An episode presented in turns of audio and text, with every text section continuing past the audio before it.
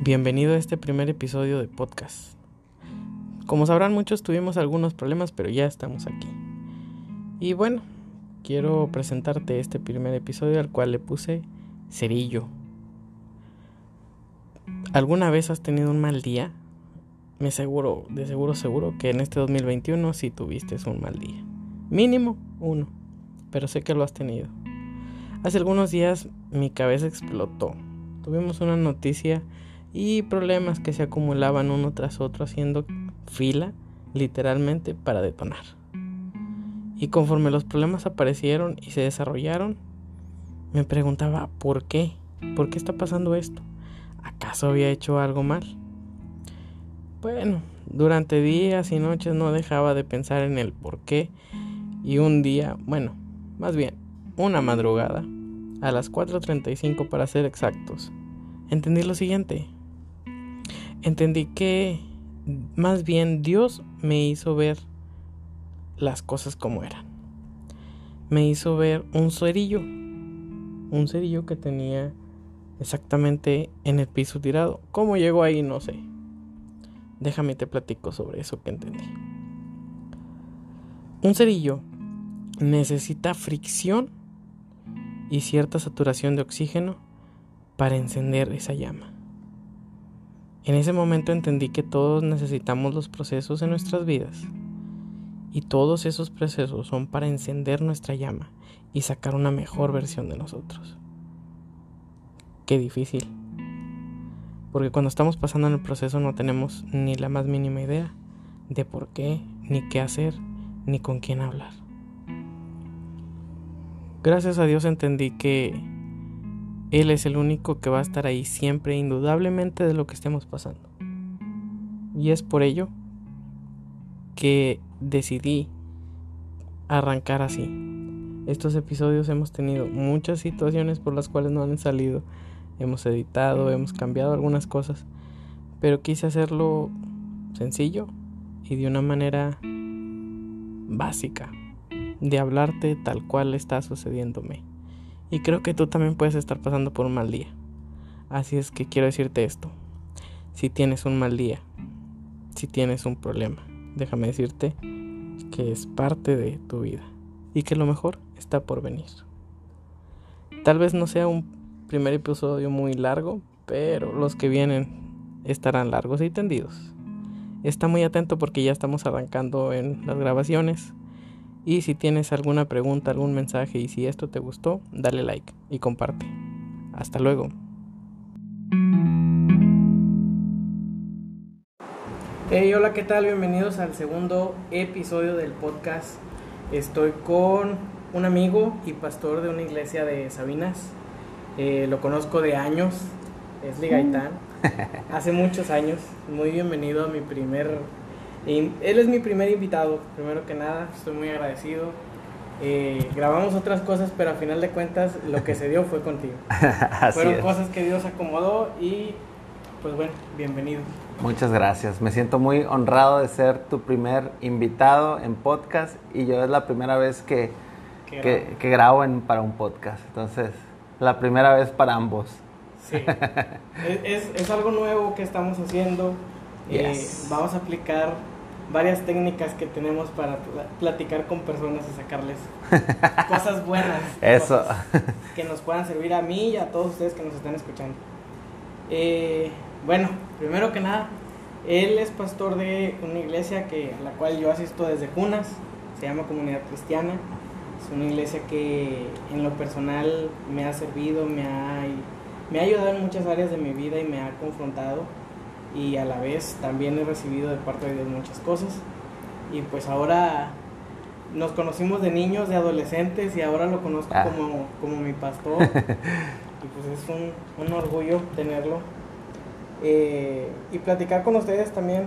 Sé que hay algunas dudas y algunas cosas que puedan servirles, ustedes que nos están escuchando y hice mi tarea. Sé que tiene 32 años. Ya.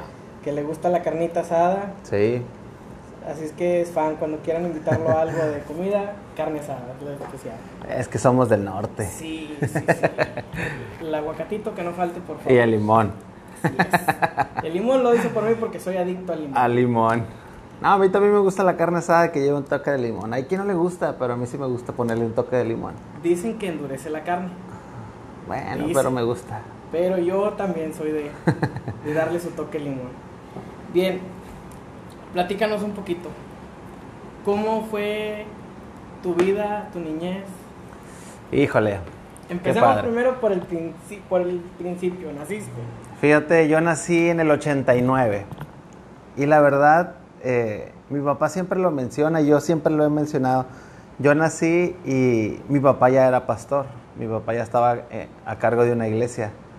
Y quieras o no, es, es algo muy...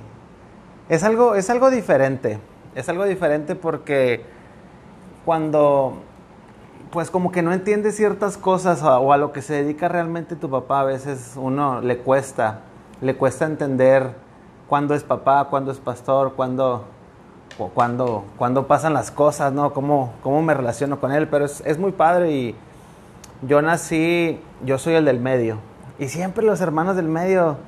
Son los más chiflados. no, el, menor es el más chiflado.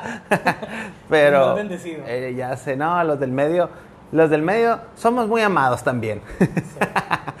Pero fíjate que mi niñez fue, yo, yo, yo siento que mi niñez fue muy divertida, porque yo disfruté de jugar con los carritos, los monitos, no sé, creo que tengo mucha imaginación para muchas cosas y desde niño me gustaba crearme historias, me subía a los árboles y, y, y, no era de los que le pegaba a los, a los monitos así, ¿no? Que se, que se golpeaban y que aventaban todo, me gustaba levantarle una piernita y, hacer, los, hacer los movimientos. Entonces creo que eso fue muy padre, pero también tuve una niñez difícil porque mi papá aprendió a ser padre con nosotros, porque a él se, su papá se le murió cuando tenía como 15 años, 16. Entonces fue, fue aprendiendo con nosotros y, mi papá fue muy duro en muchas cosas. Mi papá fue, era muy radical muy tajante, sabía lo que quería y, se tenía que hacer lo que él decía. No era opción de decirle, oye, dame opción, no, es, vas a hacer esto, te lo estoy diciendo, y lo vas a hacer cuando yo diga, como yo quiero y a la hora que yo digo, no me importa. Entonces tuvimos una infancia con un padre que fue muy duro, pero también mi papá tenía muy buenas pinceladas para llevarnos fuera de, de todo lo estricto. A él le gusta mucho la pesca, entonces pasábamos tres, cuatro días en la presa, eh, íbamos en las bicicletas a correr, a caminar, entonces sí era muy estricto, muy duro, me costó poder relacionarme con él como hasta los 16, 17 años que pude hablar con él bien como un amigo porque antes le tenía mucho miedo, porque en unas etapas de mi papá era, era, era muy radical en que si se te caía el plato explotaba y se enojaba y, y pues creces con un temor, ¿no? De no la quiero regar porque me van a regañar en casa y, le tenía mucho miedo. Quieres irte al grado, mi papá nos chifla, nos enseñó a chiflar, que cuando tenemos un, un chiflido particular de los gaitán. Y es, es, muy gracioso porque cuando nos chiflaba teníamos que voltear, teníamos que regresar. Y me acuerdo que en una ocasión estábamos en, en una reunión muy grande y yo andaba corriendo abajo de unos, de unos tubos. Y yo iba corriendo jugando con todos y oí que mi papá me chifló y yo me paré en seco y golpeé la cabeza en el tubo y luego reboté en, la, en, el piso. Y eh, haz de cuenta que hice, sí, me pegué, me caí, me levanté y quedé inconsciente. A ese grado de respeto al chiflido. Sea, lo escuchaba y me están hablando, necesito responder. Pero hubo de todo, hubo cosas buenas, hubo cosas malas, hubo disciplinas. A mí me disciplinaron con, con mano dura y, y aprendes. A veces pienso que también lo necesitaba porque sí era muy tremendo. Sí. Tú también. Nos consta, ambos hemos sido muy, muy, muy desmadrosos, porque es la palabra. Así es, literal. Bien, ¿cómo se siente ahora ser pastor? Híjole, hay algo que, que creo que es algo que no pedí. Ni que deseabas. Sí, sí lo deseaba, pero yo siempre quise ser primero futbolista. Yo creo que ese era mi anhelo. Del Chivas. Ah, sí, yo soy Chivas de corazón y... Arriba Tigres, señor. y, y ese era mi sueño y sabes que era bueno. Cuando tú eres bueno en algo, una vez escuché esto y es verdad, cuando un hombre es bueno en algo, sabes si le vas a entrar o no. Cuando vas a pelearte con alguien y sabes que te puede ganar, pues mejor. O sea, sabes que... Frénate. Sí, frénate porque te va a dar una, una revolcada. Entonces, yo sabía que podía hacerlo, tenía las cualidades, tenía la pasión, pero, pero pues Dios tenía otras cosas para mi vida. Nunca se abrió la oportunidad, nunca se movieron las cosas que, que debieron de moverse para estar ahí. Y, y yo siempre dije eso, quiero ser futbolista y si no quiero ser futbolista voy a ser pastor. Es algo que, que ya sabía, pero mi primera opción era, era el deporte. Muy bien. Y luego me lesioné. a los Una señal divina. A los 15 años me lesioné en México jugando. Bueno, entrando en otros temas. ¿Por qué hay que ir a la iglesia? Porque hay que ir a la iglesia. Muy Te buena- déjame te platico, A ver, pongo en contexto. dale, dale. Hemos pasado una temporada difícil donde Muy muchos difícil. en esta pandemia, en este año que pasó, 2020 y parte del 2021 porque todavía no se nos ha ido, Así es. eh, muchos dejaron de ir a la iglesia, otros se alejaron, otros se divorciaron, otros fallecieron, Ujú. pero muchos al alejarnos de la iglesia, tratando de encontrarnos a nosotros mismos, o por diversas situaciones que también alguno de los que nos escuchan puede mencionarnos ahí por mensaje. Escríbanos, Este, escríbanos. Sí, escríbanos porque tenemos otro, otro podcast pendiente. Así es. Eh, pero ¿por qué ir a la iglesia? ¿De qué nos sirve? ¿De qué nos ayuda a nosotros como humanos en, en lo espiritual, en lo físico y en lo emocional? Fíjate que yo creo que me encanta la pregunta porque creo que la iglesia es algo que, que Dios creó para nuestro beneficio. Y creo que ir a la yo he encontrado todo en mi vida, gracias, lo he encontrado en la iglesia. O sea, yo encontré esposa en la iglesia, yo encontré amigos en la iglesia, yo encontré consuelo en la iglesia, yo encontré a personas correctas en la iglesia. Y creo que debemos de ir a la iglesia porque primero, ¿verdad? Eh, Es la casa de Dios y, es, casa, ¿verdad?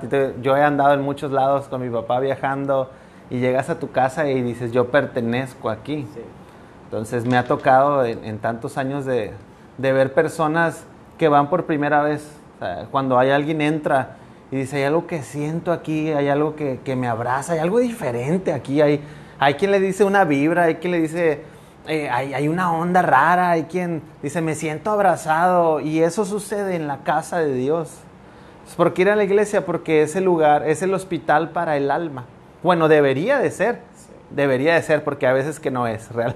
Y, y tenemos que aclararlo, porque creo que la iglesia debe ser un lugar para todos, para recibir a todos. Es, es un lugar no para el perfecto, porque muchas veces no queremos ir porque decimos, se, nos ca- se cae la iglesia si entro, si supieran lo que he hecho. Y, y realmente yo lo veo así, la iglesia es donde, donde vamos a recargar pilas, batería, donde hay dirección, donde hay visión, donde hay fuerzas. O sea, para mí la iglesia es, es algo vital. Entonces yo creo que deberían darle la oportunidad de, ir a una buena iglesia. Una buena iglesia donde no seas juzgado, donde seas amado, donde haya visión, donde, donde se note la diferencia y eso es lo que estamos trabajando, tratando de hacer una familia, porque eso es la iglesia, es una familia en donde podemos apoyarnos, en donde si estás batallando con algo, yo como alguien que, amo lo que tú amas, que cree lo que tú crees, pueda, podamos levantarnos juntos y hacer familia y estar en tus momentos difíciles y en tus momentos alegres y, y creo que, que por eso debemos ir a la iglesia. Así es.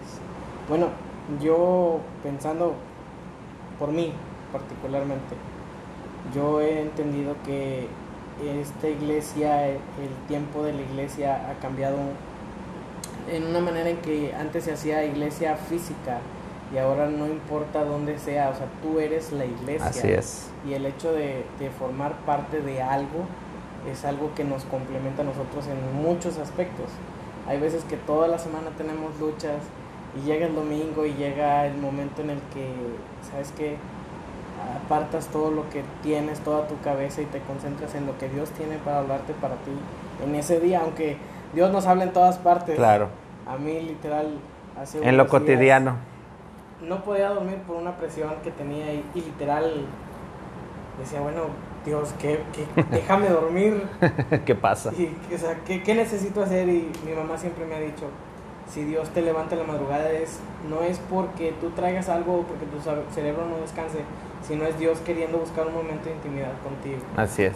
Y es muy difícil a veces tener ese oído fino para escuchar atentamente lo que necesitas y sí. es que estamos acostumbrados al ruido. Sí. Ah, salimos a correr y sales con tus audífonos en el carro. A mí me gusta. a mí no me gusta la música despacio, me gusta que se escuche fuerte. Y, y a veces Dios tiene que callar las voces para, para hablarnos, así eh? es. ¿En qué momento lo hace? Porque, por ejemplo, en mi caso siempre es de madrugada, siempre. sí, porque tú en ese momento... Sí, es cuando... así es, es, es, cuando, cuando encuentras ese, es, ese pues no sé cómo llamarlo, pero ese balance o, ese, ese bajarle al volumen a, tus voces, a los miedos, a lo que te pasó y donde Dios se puede concentrar. Como que es tu hora productiva en... Señor, sí. no duermo.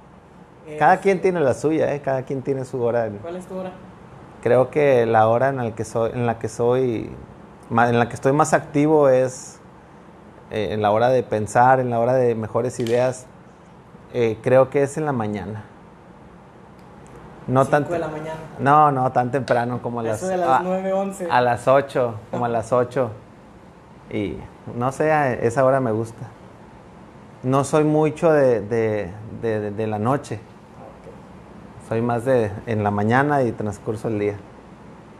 ¿Y en los quebrantos? Digo, yo en lo particular, todos, bueno, yo siempre he sido así desde, desde niño, he tenido lugares específicos en el que de cierta manera he sentido el abrazo de Dios o el momento en el que Él dice, hey, aquí estoy contigo. Y siempre, siempre, siempre el que predomina es en la regadera. E, es, es algo muy personal, muchos no lo saben, pero el estar, siempre que me voy a meter yo a la regadera es música, eh, hago mi ritual, me llevo mi, mi, mi jaboncito, mi champú, mi rastrillo. Todo. Todo, todo para estar listo ahí. Y en los peores momentos donde he dicho, sabes que ya no puedo, siempre es en la regadera porque es donde lloro, donde canto. Antes cantaba, me ponía literal, cuando entren y conozcan mi casa, bueno, la casa de mis papás no es eh, subes a las escaleras, eh, a la, das la vueltecita y está el baño entonces ese lugar hace un eco. Y siempre me escuchaba escuchar la voz de, de retorno. Y es muy, muy agradable eso. Pero en mis momentos así siempre han sido en la regadera o en mi cuarto. Siempre, siempre.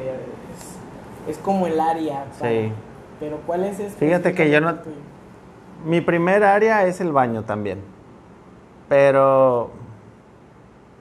Pero yo tengo una manera de, de, de esos momentos porque a los 15 años a mí me mandaron a estudiar música. Entonces aprendí, aprendí algo de música, no aprendí muchas cosas, pero sí aprendí algo y me defiendo. Y mi manera de descargarme es aquí está, es, agarrar el piano, es agarrar la guitarra en la sala, en la cocina, donde, donde caiga. Entonces eh, es, como vaciar mi alma.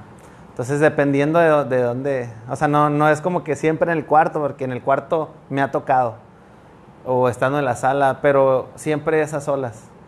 Cuando mi esposa no está, sale cuando estoy yo solo y, y descargarme. Y, me gusta hacerlo porque creo que la música ayuda mucho a, a vaciar el alma o a llenarse. Creo que es muy importante. Yo pienso que todos hemos tenido en este año muchos momentos de quebranto. Uh, bastantes. Demasiados. Y yo me puse a pensar en a ver qué es lo que íbamos a hablar y tratar. Y yo he notado algo que predominaba en la iglesia y era que la iglesia estaba formando carácter. A antes del 2019-2018 estuvo formando y hablando Dios mucho de carácter, de, de madurar, de tener una visión, de servir. Pero creo que en este momento llegó el tiempo de la compasión. Claro. Porque se ha sufrido mucho y literal lo he sentido que Dios se ha encargado de formar el carácter este 2020, parte del 2021, pero a nosotros como personas, como seres humanos, nos toca el tiempo de ser compasivos con la gente. Claro. De dar amor y de no fijarnos en muchos detallitos. Yo te platicaba hace tiempo, hace unas semanas, que yo me fijo, muy, soy muy observador. Es algo muy malo porque lo desarrollas.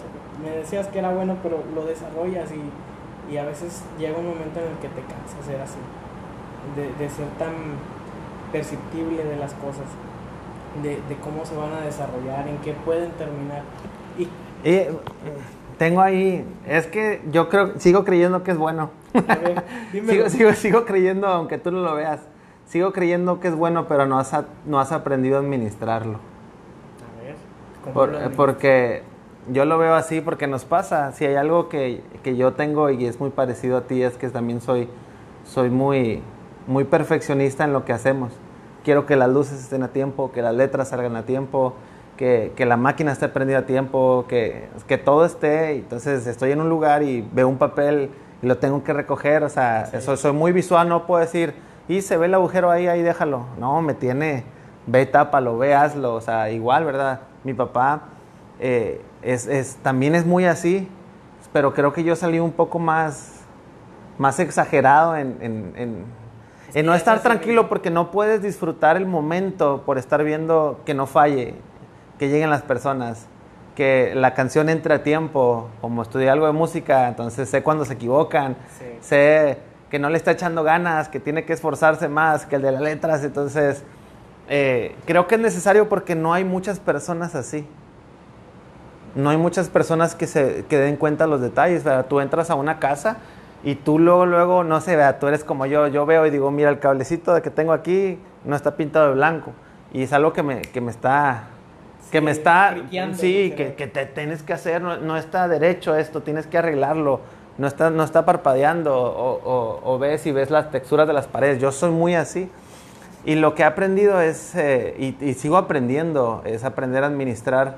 Entonces yo tengo mis momentos cuando, cuando tenemos temporada de congresos, yo no estoy viendo nada. No estoy viendo nada, yo voy a recibir. Cuando voy a hablar con mi papá, no, o con las personas correctas no voy a, a, ver que se va a equivocar o, o, si trae el cabello malo. Sí. O sea, así me explico, voy a recibir y también eh, eh, como que cuando hay mucho ruido, lo que hablamos ahorita, cuando buscas un espacio en el donde, donde, donde estás relajado con tu café, caminando, eh, a mí me gusta mucho caminar o cor antes corría, corría, pero ahora ya no. No damos. Ah, no damos.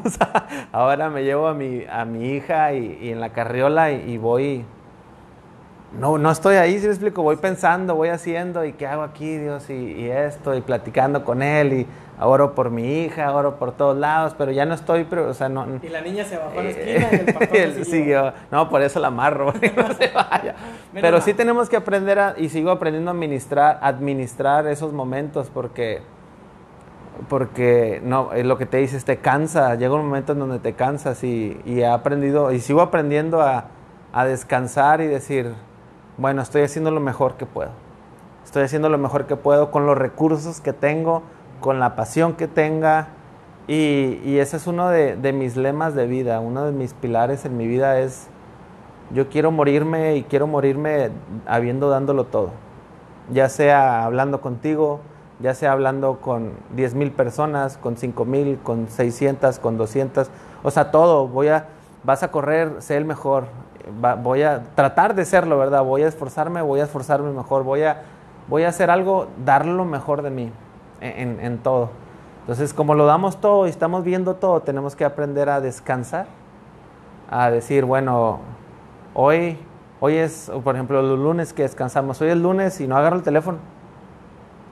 No agarro el teléfono porque es para mi esposa, es para mi hija y, y, y ver películas porque me, soy fan de, de las, soy, amo ver películas, soy, soy, es uno de mis hobbies, me encanta.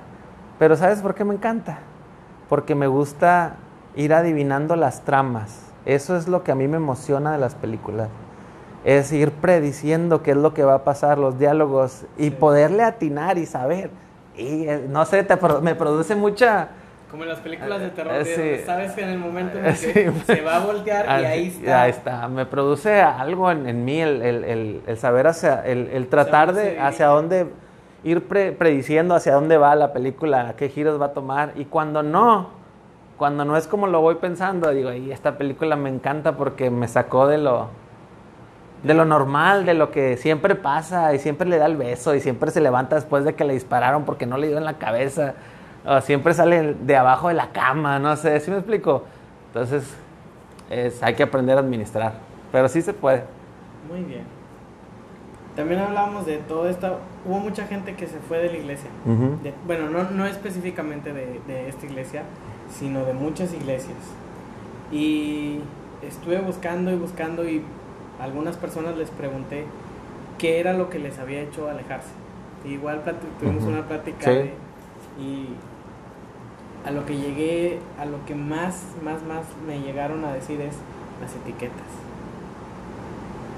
Es algo muy sensible porque muchos lo platicábamos, hacen grupitos y son cosas que no, no son perceptibles porque los jóvenes, los adultos empiezan a hacer poco a poco sus, grupos.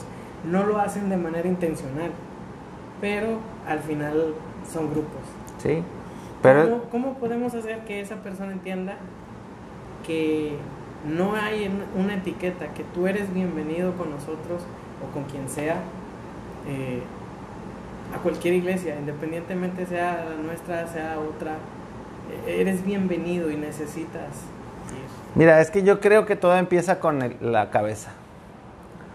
O sea, no puede haber un cambio si el pastor principal no cree en ese cambio, no cree que todos son recibidos.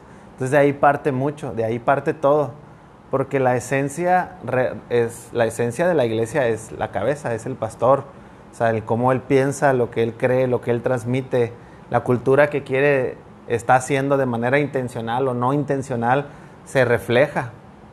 Entonces, algo que, que a mí siempre me ha, siempre me ha golpeado muy fuerte es saber que yo estuve dentro de esas etiquetas. Saber, saber que yo lo hice, que yo lo promoví, que yo decidí estar con cierto grupo y excluir a otros. Y, jamás, jamás se me va a olvidar en un viaje. Dios me ha hablado mucho en los viajes porque mi papá lo aprovechaba para hablar con nosotros y íbamos en, en un viaje, a, no me acuerdo dónde, pero íbamos mi hermano, yo y otras personas, er, éramos pura familia. Y mi papá se percató que estábamos acomodando todo en los cuartos donde nos íbamos a quedar con ciertas personas y otras no. Ya ves, allá acomodando el... Sí, mi crew ahí, que no quiero nadie, nada. El otro es bien así, y el otro es así, así, y no, eso no los quiero, sí. no, y de todo. Había, pero ya estábamos armando el crew y, y mi papá nos dijo, ¿y este muchacho? Y yo dije, no, no lo queremos. Y algo se encendió en mi papá así, prendió el...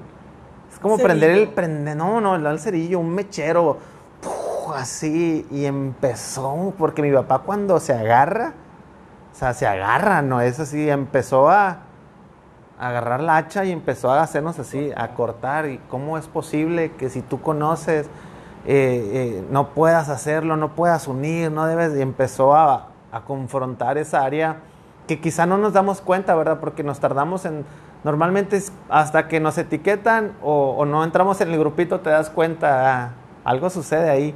Porque si te das cuenta desde la secundaria, desde la primaria, o sea, es, es, algo, es algo que no es de la iglesia y es lo que quiero que entiendan, es algo que traemos desde nuestros hogares, desde nuestras familias, desde que nuestros papás nos, nos formaron de cierta manera porque ellos tienen sus amigos. Como el, ahí viene tu tía Chela. Así es, exacto. Ahí viene la otra, no te juntes, no le hables a tu primo eh, el otro es así, y luego viene tu tío el tomador y el otro que anda mal. Y, entonces eso viene desde ahí, no es, no, es, no es algo que en la iglesia fomentamos, es algo que ya venimos arrastrando. Y en la secundaria yo tenía mi crew, ¿verdad? Porque era con los que jugábamos fútbol.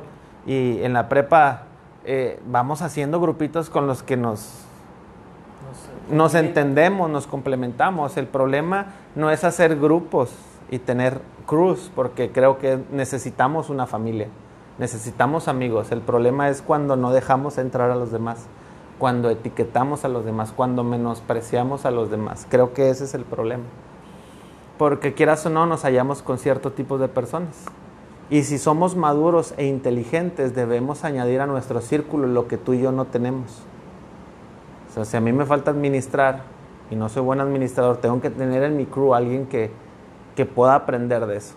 Si, tengo, si soy muy tímido, tengo que tener a alguien en mi, en mi crew o sea, que, que, que, me ayude a, a hablar. O sea, porque si todos somos iguales, pues no vamos a hacer nada, ¿verdad? Si, todos somos, yo soy muy gritón, ¿verdad? Si todos somos gritones, pues puede haber pura gritadera, no va a haber alguien que traiga serenidad.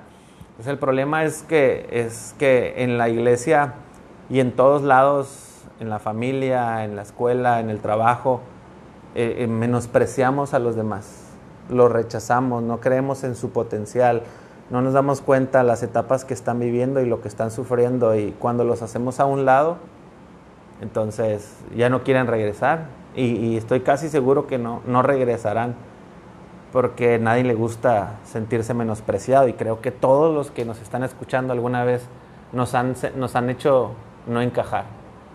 Y, y, yo he estado en los dos lados y creo que tú también, ¿verdad? Hemos estado en los dos lados en el que somos las víctimas y nos han hecho a un lado y lloré, yo, yo lloré. O sea, cuando, cuando nos hicieron a un lado, cuando hablaron mal de mí, cuando no me aceptaron por, por cómo yo era o, o lo que sea, pero luego pasa el tiempo y hacemos lo mismo. Y luego creo que tenemos que llegar a una conciencia y a una madurez en el que debemos de entender que cada persona tiene sus procesos y lo que dices de la compasión. Tenemos que aprender a amar a los demás. Amar a los demás, porque si no amamos a los demás, pues no sé, no, creo que no hay un propósito en la vida si no amamos a los demás, si no los hacemos parte. Y, y, es una de las cosas que quiero hacer y que estamos tratando, que estoy tratando de, de, de, de levantar una cultura en donde, o sea, no importa, no importa tu, tu condición, no importa cómo venga, no importa lo que esté sucediendo en tu vida, aquí no, tratamos de no, ¿verdad? De no poner una etiqueta y es difícil, es bien difícil es difícil quitar eso porque... Porque es algo que también lo traemos desde niño. O sea, yo lo he estado viendo en diferentes etiquetas. ¿Qué es lo que nos enseñan a nacer? El niño, azul. La niña, rosa. Y creo que estamos en una temporada, en un año más bien donde ya no importa el color, ya no importa qué te pones, ni qué te vistes, ni cómo vas, ni quién eres, ni el título, sino que ya es, hey, todos somos seres humanos porque al que estaba con millones de millones, le dio COVID y se murió. Al que estaba pobre, que no tenía que comer, le dio y se murió. Claro. Entonces, llega el tiempo y es el tiempo de, de la compasión. Sí, definitivamente. Y yo pienso que la gente ahorita lo que busca es relaciones genuinas. Algo que, que sienta uno genuino, genuino. Porque, por ejemplo, en mi caso, yo me he acercado contigo a platicar y tenemos una amistad de tiempo como amigo, como el hijo del pastor, como el que viene y hace las retas y revuelo en todos los jóvenes. Y a final de cuentas siempre ha habido una, una cercanía, pero hay mucha gente que sí yo digo, ok, necesitan acercarse y quitarse ese tipo de etiquetas. Para quienes no te conocen y apenas te están escuchando, eh, somos muy llorones ambos. Podemos ahorita estar platicando y y estamos llorando acá por dentro, que no nos vean en las cámaras, pero podemos estar llorando. Claro. Así como nos reímos. Y creo que, no sé, he escuchado mucho esta frase de, de, de muchas personas que ven a los hijos de pastores.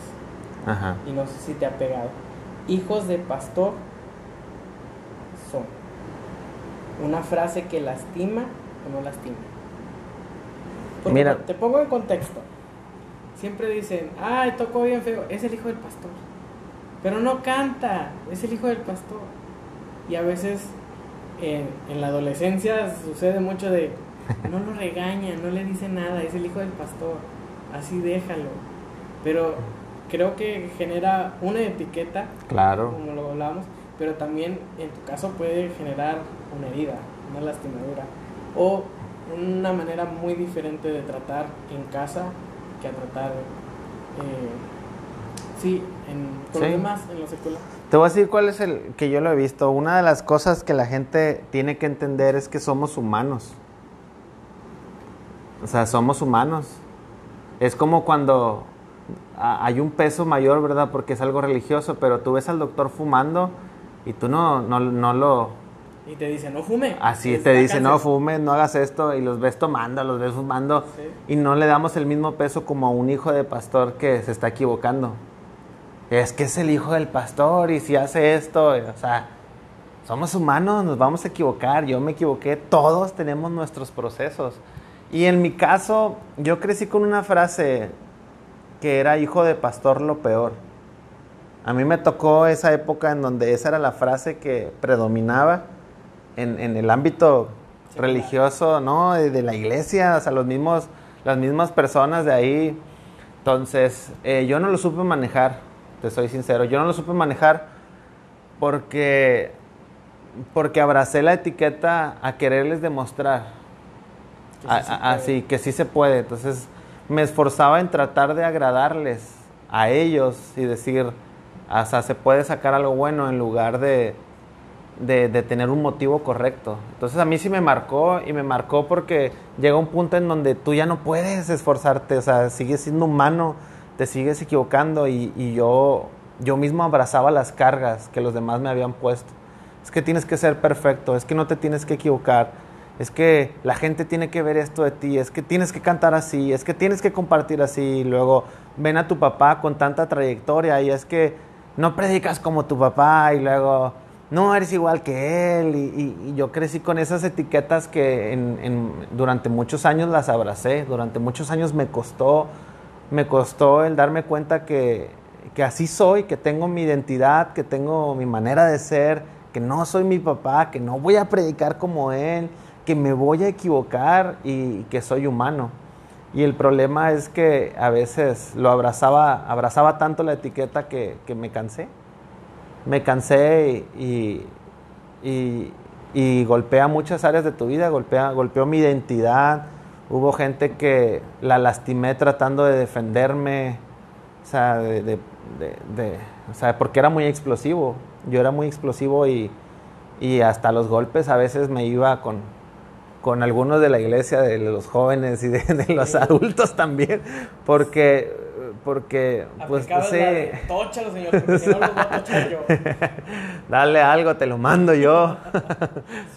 sí, pero, pero sí, sí me tocó y creo que la gente y todos somos humanos, primeramente, y nos vamos a equivocar y tenemos nuestros procesos y tenemos que quitar esa carga de de que, de que nunca nos vamos a equivocar, claro que nos vamos a equivocar, claro que tenemos nuestros procesos, claro que Dios va a trabajar en cada uno de diferente manera.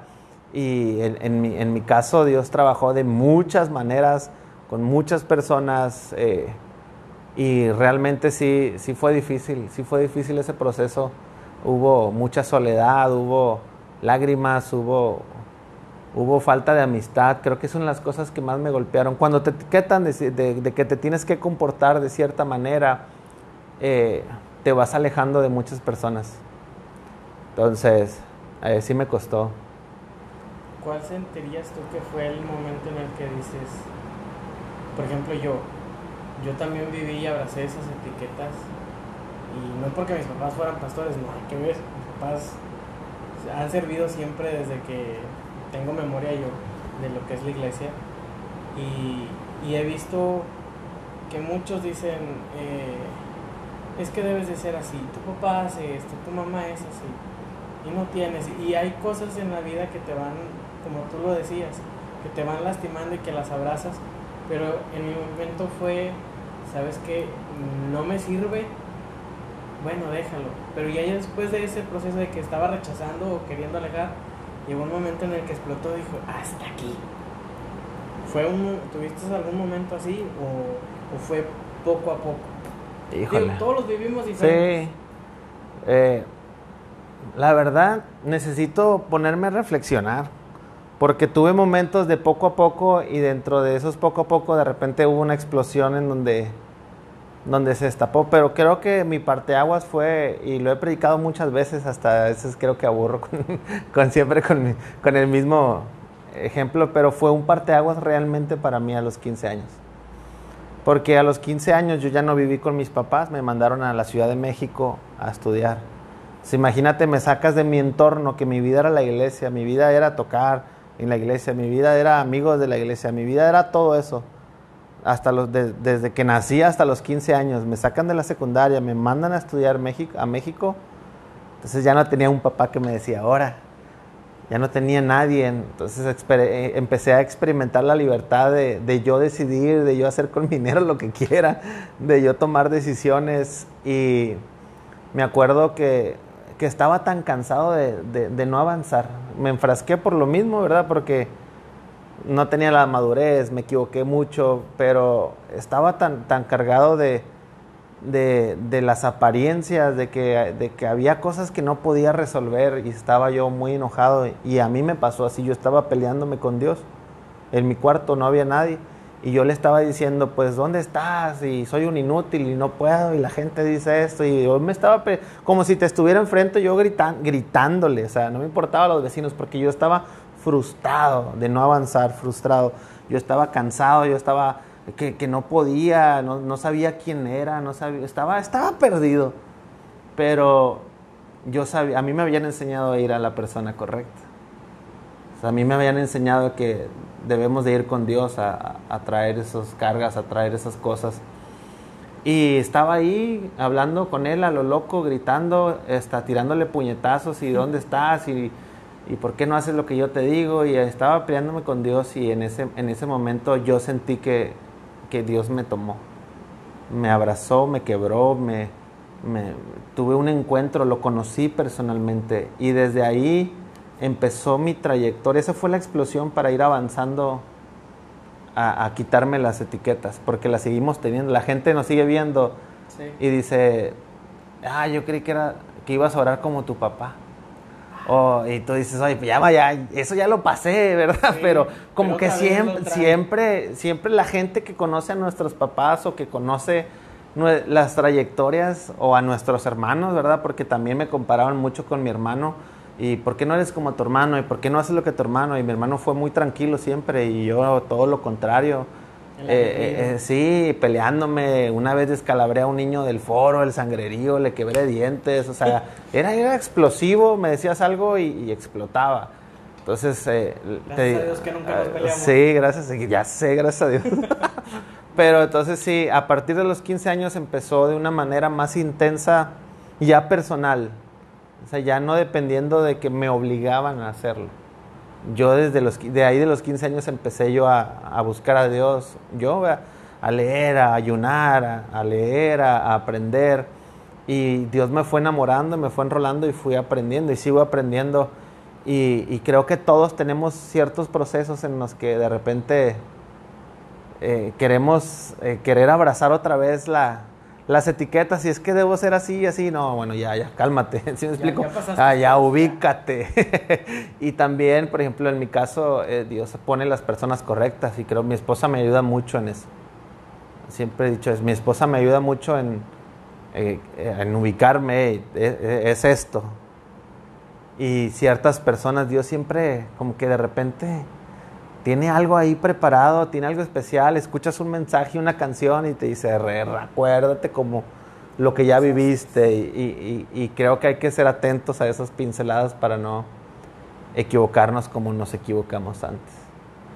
Dime tres cosas que te marcaron y todavía si las tocas o las platicas te quebraron.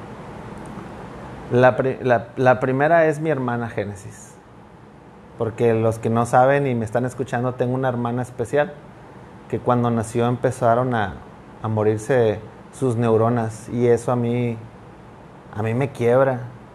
Me quiebra porque tuve, tuve muchas dudas con mi fe y muchas, muchos, muchos conflictos en ver personas, yo las vi, o sea, a mí no me pueden decir que es mentira, yo llevé amigos, yo conocí personas, yo vi brazos crecer, o sea, yo los vi, yo vi muelas de, oro, o sea, llenarse.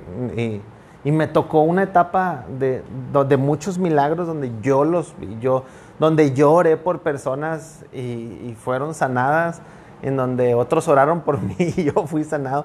Entonces siempre es, ¿y por qué mi hermana no? ¿Y por qué mi hermana no? Entonces vivir con eso, eso también fue parte de, de mi proceso porque si hay algo que la gente a veces no entiende es que usamos algunas palabras muy ofensivas pero no te das cuenta lo que está detrás. Entonces había gente que decía, no hombre, es un mongol. Y eso a mí explotaba porque no sabes lo que es vivir con alguien especial.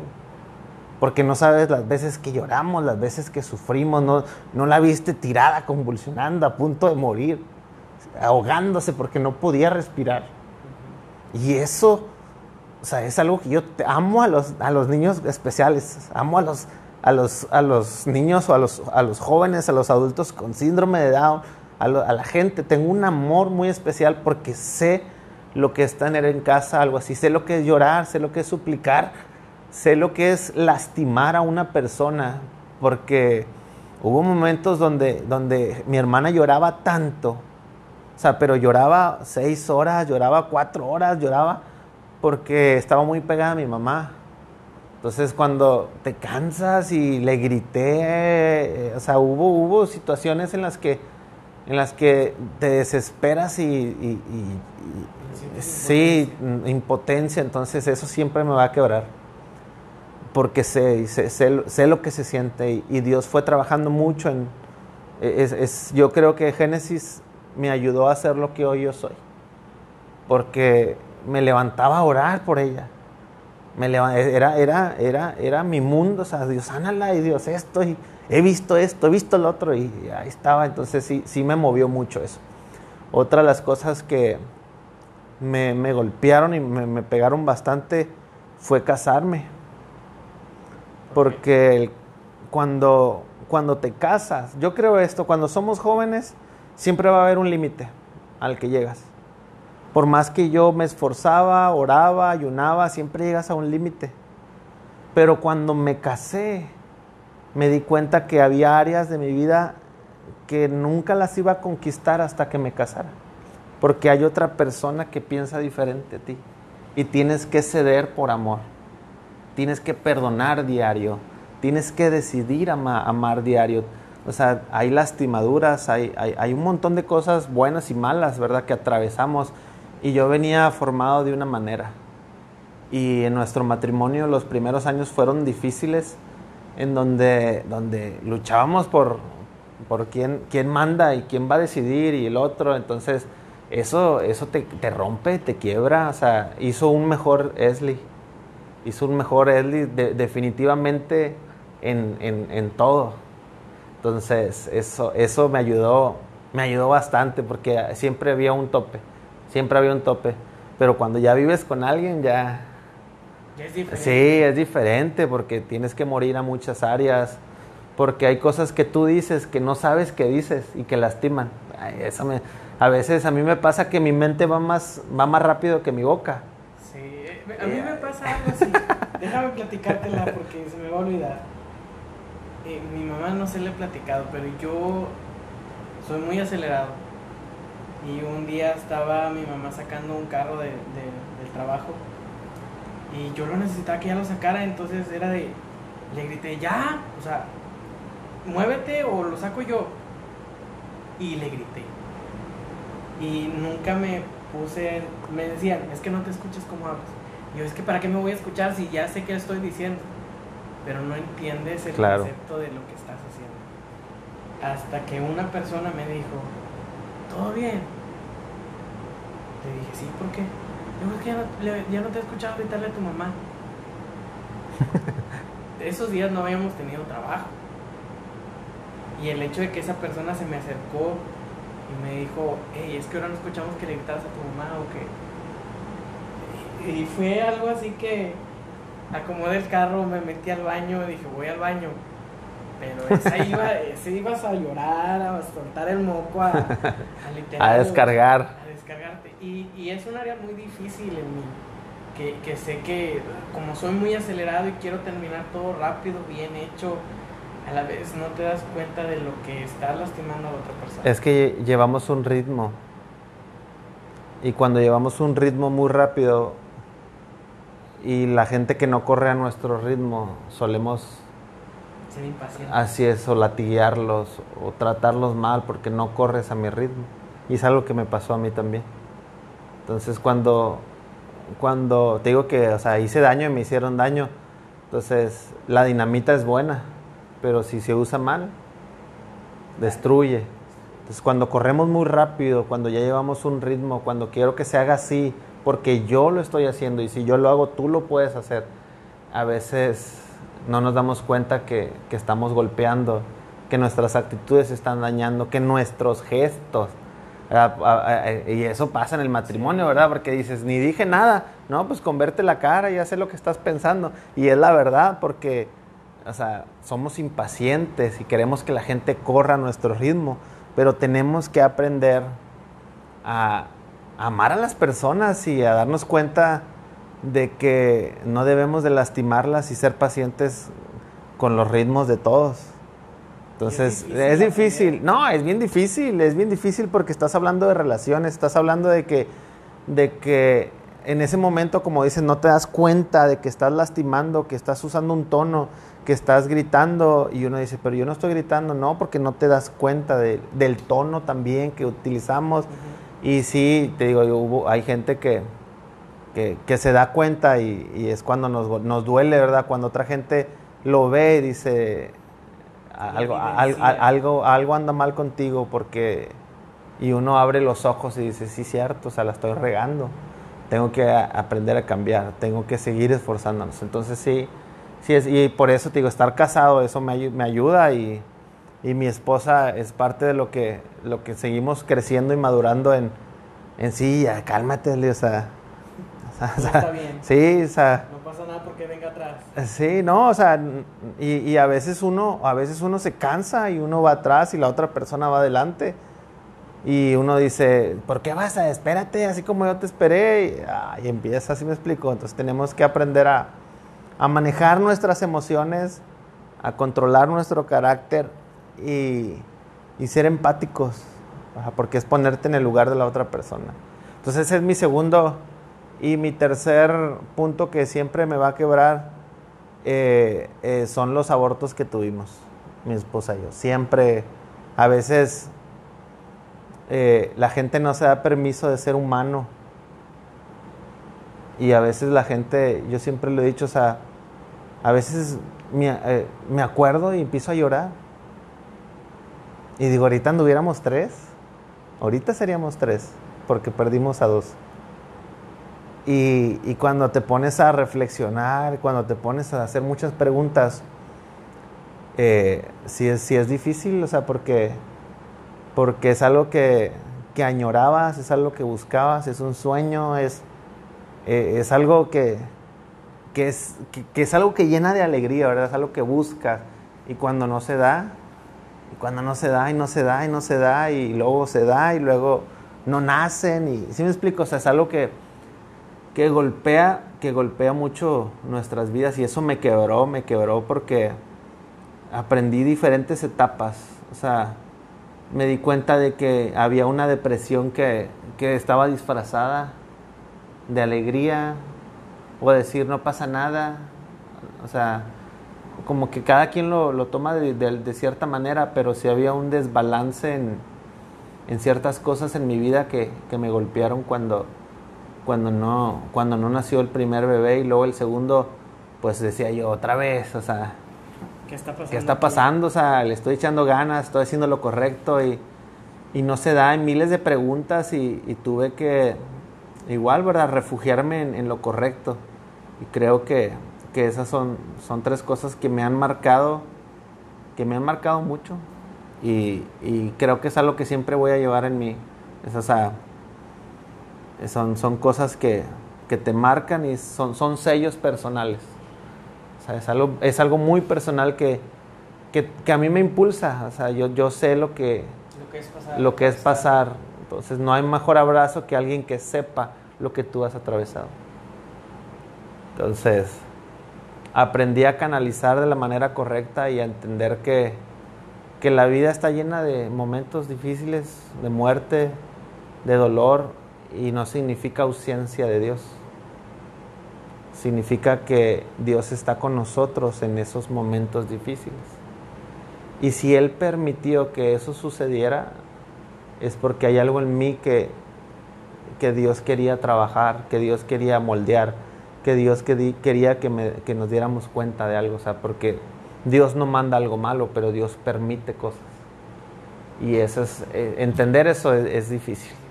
Es difícil porque mucha gente se, se, va de la iglesia, se va de buscar de Dios cuando una persona muere, cuando algo no sucede, cuando el milagro que oraste, ahora en COVID oramos hemos orado por mucha gente que estaba en el hospital y mucha gente murió y otra se salvó. Entonces, el que Dios tenga la última palabra nos cuesta. En el que Él diga sí, no, eh, no sé, o sea, Él sabe por qué. Y, él tiene un propósito. Sí. Algo que me ha marcado es que no importa la situación, Él tiene un propósito. Así es. Y es bien difícil. Yo, yo en medio de los procesos siempre he escuchado, ay, ama tu proceso, ay, disfruta tu proceso. Y, es difícil y te preguntas una y otra vez, porque otra vez este mismo proceso, ya pasé por ahí y llega un punto en el que dices, es que no lo pasé, no lo acabé, no terminé el proceso. Y sí, es difícil. No, y siempre se vuelve a aprender algo diferente. Porque aunque yo viví dos cosas iguales, la primera cosa me ayudó para... La primera cosa se ve muy fea, pero el, primer proceso me, ayudó en cierta manera para algo. Y luego el segundo proceso de, del, del, aborto, el segundo aborto, me ayudó en otras cosas diferentes. Entonces uno dice, ¿cómo si atravesaste lo mismo? Sí, pero, pero no sé, hay algo diferente que uno siempre aprende de, de los procesos difíciles. Pues no importa cuántas veces lo repitamos o atravesemos ciertas circunstancias, siempre hay un aprendizaje, siempre hay una confrontación, siempre hay algo que mejorar, siempre hay algo que no me di cuenta, siempre hay algo que en mi carácter y mi forma de pensar, en mi, en mi tratar a los demás con compasión, o sea, porque antes de eso yo no era tan compasivo. Y desde que lloré con ese dolor, ¿verdad? Porque lloras de una manera diferente. Una amargura así que dices, ah, hace. Lo sientes. Sí, o sea, ese anhelo, e, e, eso que, tenías, que, que, que, es carne de tu carne, hueso de tus huesos, y no, no, no, nació, o sea, no, no, se alcanzó a formar lo que haya pasado. Eh, te das cuenta que hay gente que atraviesa por lo mismo y tú ni siquiera sabías. O sea, y, y, me hizo entender que, que, que, hay, que, hay, situaciones muy complicadas y que la gente atraviesa y, y a veces no, no, nos damos cuenta. A veces somos duros con ellos, a veces les ponemos cargas pesadas sin saber lo que en la intimidad en su casa han pasado. Entonces hay que amar a todos, porque todos tenemos muchos procesos. Ya para terminar, ¿qué le dirías a tu persona de hace 10 años? A mi yo de hace 10 años, yo creo que le diría que aprenda a esperar. Aprenda a esperar y que aprenda a confiar, porque cuando no sabes esperar cometes muchos errores.